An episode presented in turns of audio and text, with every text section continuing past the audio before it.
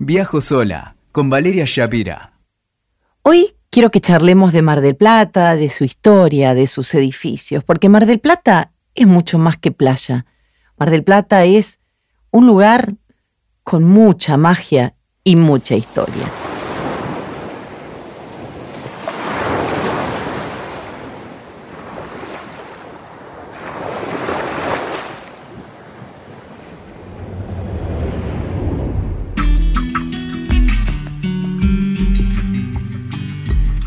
La ciudad fue fundada por Patricio Peralta Ramos en 1874, pero pasaron cosas antes de Peralta Ramos. Primero fue Fernando de Magallanes, que en 1519 bautizó a la actual Punta Mogotes como Punta de Arenas Gordas.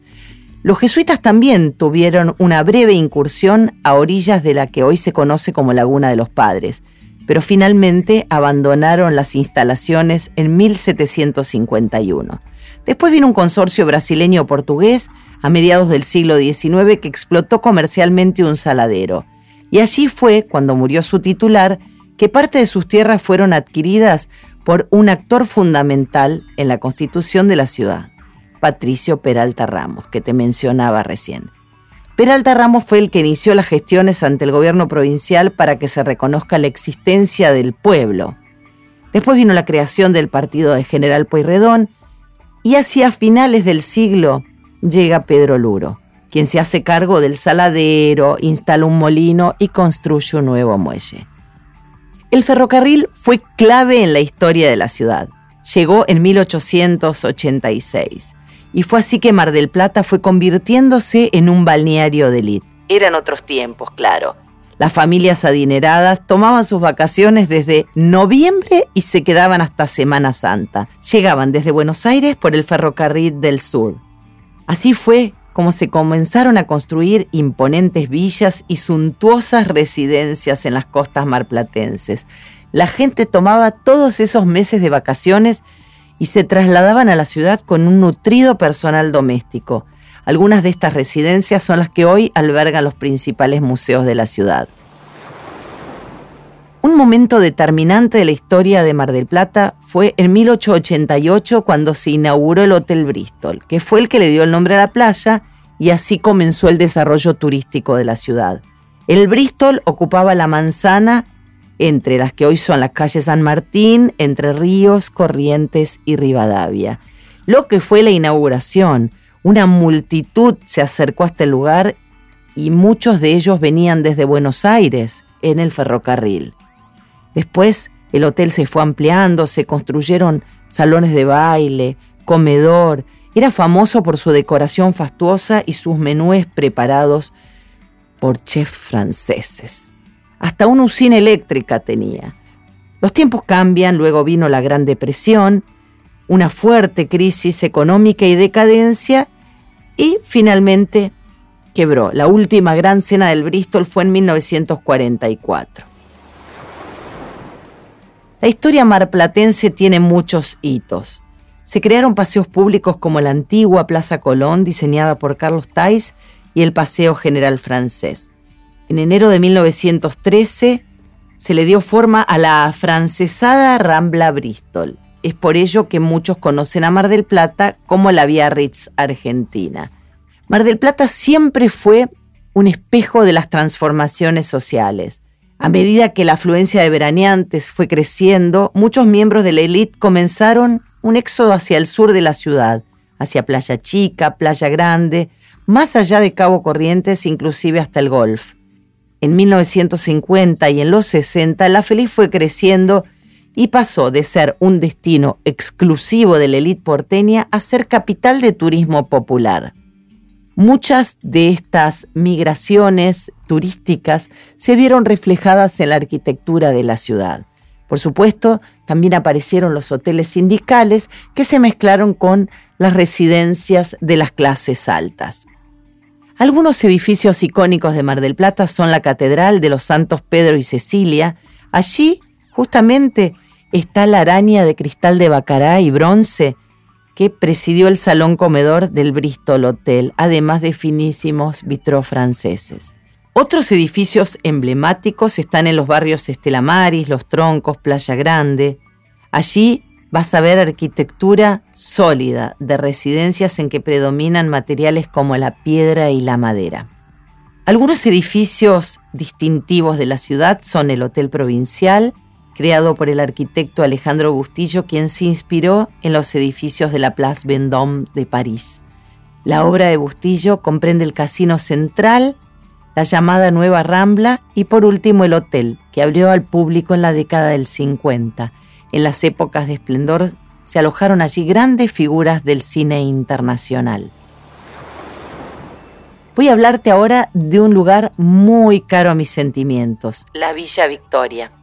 Ahora funciona allí el Centro Cultural Villa Victoria, pero era la residencia veraniega de Victoria Ocampo, un edificio de madera de diseño inglés que fue trasladado en barco y armado íntegramente sobre una estructura de hierro. La casa fue comprada en Inglaterra a una proveedora de la corona británica para sus empresas en América del Sur. La construyó en 1912 Francisca Ocampo de Ocampo, la tía abuela y madrina de Victoria. Luego pasaron cosas. La familia de Victoria completó el parque de dos hectáreas con la construcción de la Casa de los Caseros y una tercera estructura destinada a vivienda para el personal de servicio. En 1920 la casa pasó a manos de Victoria y allí se reunieron personajes como Rabindranath Tagore, Le Corbusier, Graham Greene y Albert Camus. Más tarde, la escritora decidió donar su casa como patrimonio para la UNESCO, pero a su muerte el organismo la remató y la adquirió la municipalidad de General Pueyrredón. Hoy, la Villa Victoria es epicentro de múltiples actividades culturales. No ha pasado por Mar del Plata quien no ha visitado el Torreón del Monje, un edificio icónico de la ciudad que fue donado por Ernesto Tornquist un miembro de la élite europea y benefactor de la ciudad. El icónico mirador del Torreón fue ampliado en 1927. Allí se alojaba el Pigeon Club, donde se practicaba un deporte hoy inconcebible, pero que en ese entonces era normal, el tiro a la paloma. Luego fue sede del Círculo de Oficiales de la Marina y luego sufrió un deterioro profundo en su estructura que obligó a demoler parte de la construcción. El empresario marplatense Domingo Parato fue quien a partir de 1979 decidió trabajar fuertemente en la puesta en valor de la unidad, convirtiendo así al Torreón del Monje en una de las postales indiscutidas de Mar del Plata. El Torreón tiene una historia peculiar. Cuenta la leyenda que hacia fines del siglo XVII había allí una fortaleza sobre Punta Piedras que pertenecía a la Orden de los Calvos. En esa torre, al parecer, vivía un soldado, Alba Rodríguez, quien era el encargado de proteger la fortaleza y mantenía buenos vínculos con los indígenas que provenían de la vecina reducción del lago, la que actualmente es la Laguna de los Padres. Allí el soldado conoció a Marinia, una india hermosa con quien empezó a tener una relación y un apasionado romance. Este romance enfureció al cacique Rucamará, quien también pretendía a Marinia. Rucamará decidió entonces asaltar la fortaleza y recuperar a su India. El ataque tuvo éxito y se atrincheró en el torreón. El soldado logró escapar, pero prometió volver a rescatar a su amada y recuperar así la torre. No hubo forma. Tras varios asaltos fallidos, el soldado Alvar Rodríguez recurrió a otra india llamada Nalcú, que quería vengarse del cacique y quería de este modo traicionarlo. Nalcú lo visitó y con una poción adormeció a él y a Marinia. De ese modo pactó con los españoles que atacasen la fortaleza. En medio del ataque, Rucamará reaccionó, tomó a Marinia sobre su corcel y ambos emprendieron la huida. No hubo forma. Rodríguez inició su persecución y al verse acorralado el cacique, montando a caballo, se arrojó al mar con la amada desde lo alto de la barranca. El soldado recuperó el fuerte, pero perdió su amor, y así vivió encerrado en la torre por el resto de sus días convertido en monje. Eso sí, dicen los que saben que en noches de luna llena se oye el galopar de un caballo y en lo alto de la torre hay una figura de una hermosa mujer morena vestida de blanco. Linda historia, ¿no? Dicen los que frecuentan el torreón que en el lugar se escuchan cosas. Vamos a hablar de algunos otros monumentos históricos de Mar del Plata. Por ejemplo, el Saturnino Unzué, en la zona de La Perla. Allí funcionó un asilo para huérfanos a comienzos del siglo XX. Fue encargado por las hermanas Unzué a un arquitecto francés. El antiguo hogar es una joya arquitectónica de la ciudad y tiene interiores revestidos en mármol de Carrara. Allí funciona actualmente el espacio Unzué, donde se realizan actividades recreativas y culturales para niños. Otra estructura icónica de la ciudad es el Mirador Cabo Corrientes, al que los locales conocen como Cuatro Dedos desde su inauguración en 1972. Hablar de edificios icónicos de Mar del Plata es hablar del Golf Club.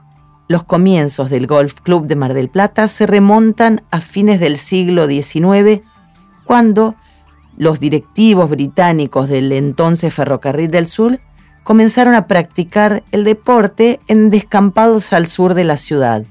Hablamos de 1890 aproximadamente. En 1900 el club se fundó oficialmente como institución y tiene un particular clubhouse de estilo Tudor. Otro orgullo arquitectónico de Mar del Plata es la llamada Casa del Puente, una residencia diseñada por Amancio Williams y Delfina Galvez Bunge en 1943. Es considerada una de las más importantes del siglo XX por la perfección que entraña la manera en que fue construida. Se encuadra dentro del movimiento moderno y es estudiada en las escuelas de arquitectura de todo el mundo por su particular diseño. Mar del Plata entraña historia en cada uno de sus edificios emblemáticos, en cada una de sus construcciones, más modernas o más clásicas, más populares o más distinguidas. En cualquier caso, la ciudad siempre nos cuenta alguna historia digna de conocerse. Escuchaste Viajo sola con Valeria Shapira. WeToker. Sumamos las partes.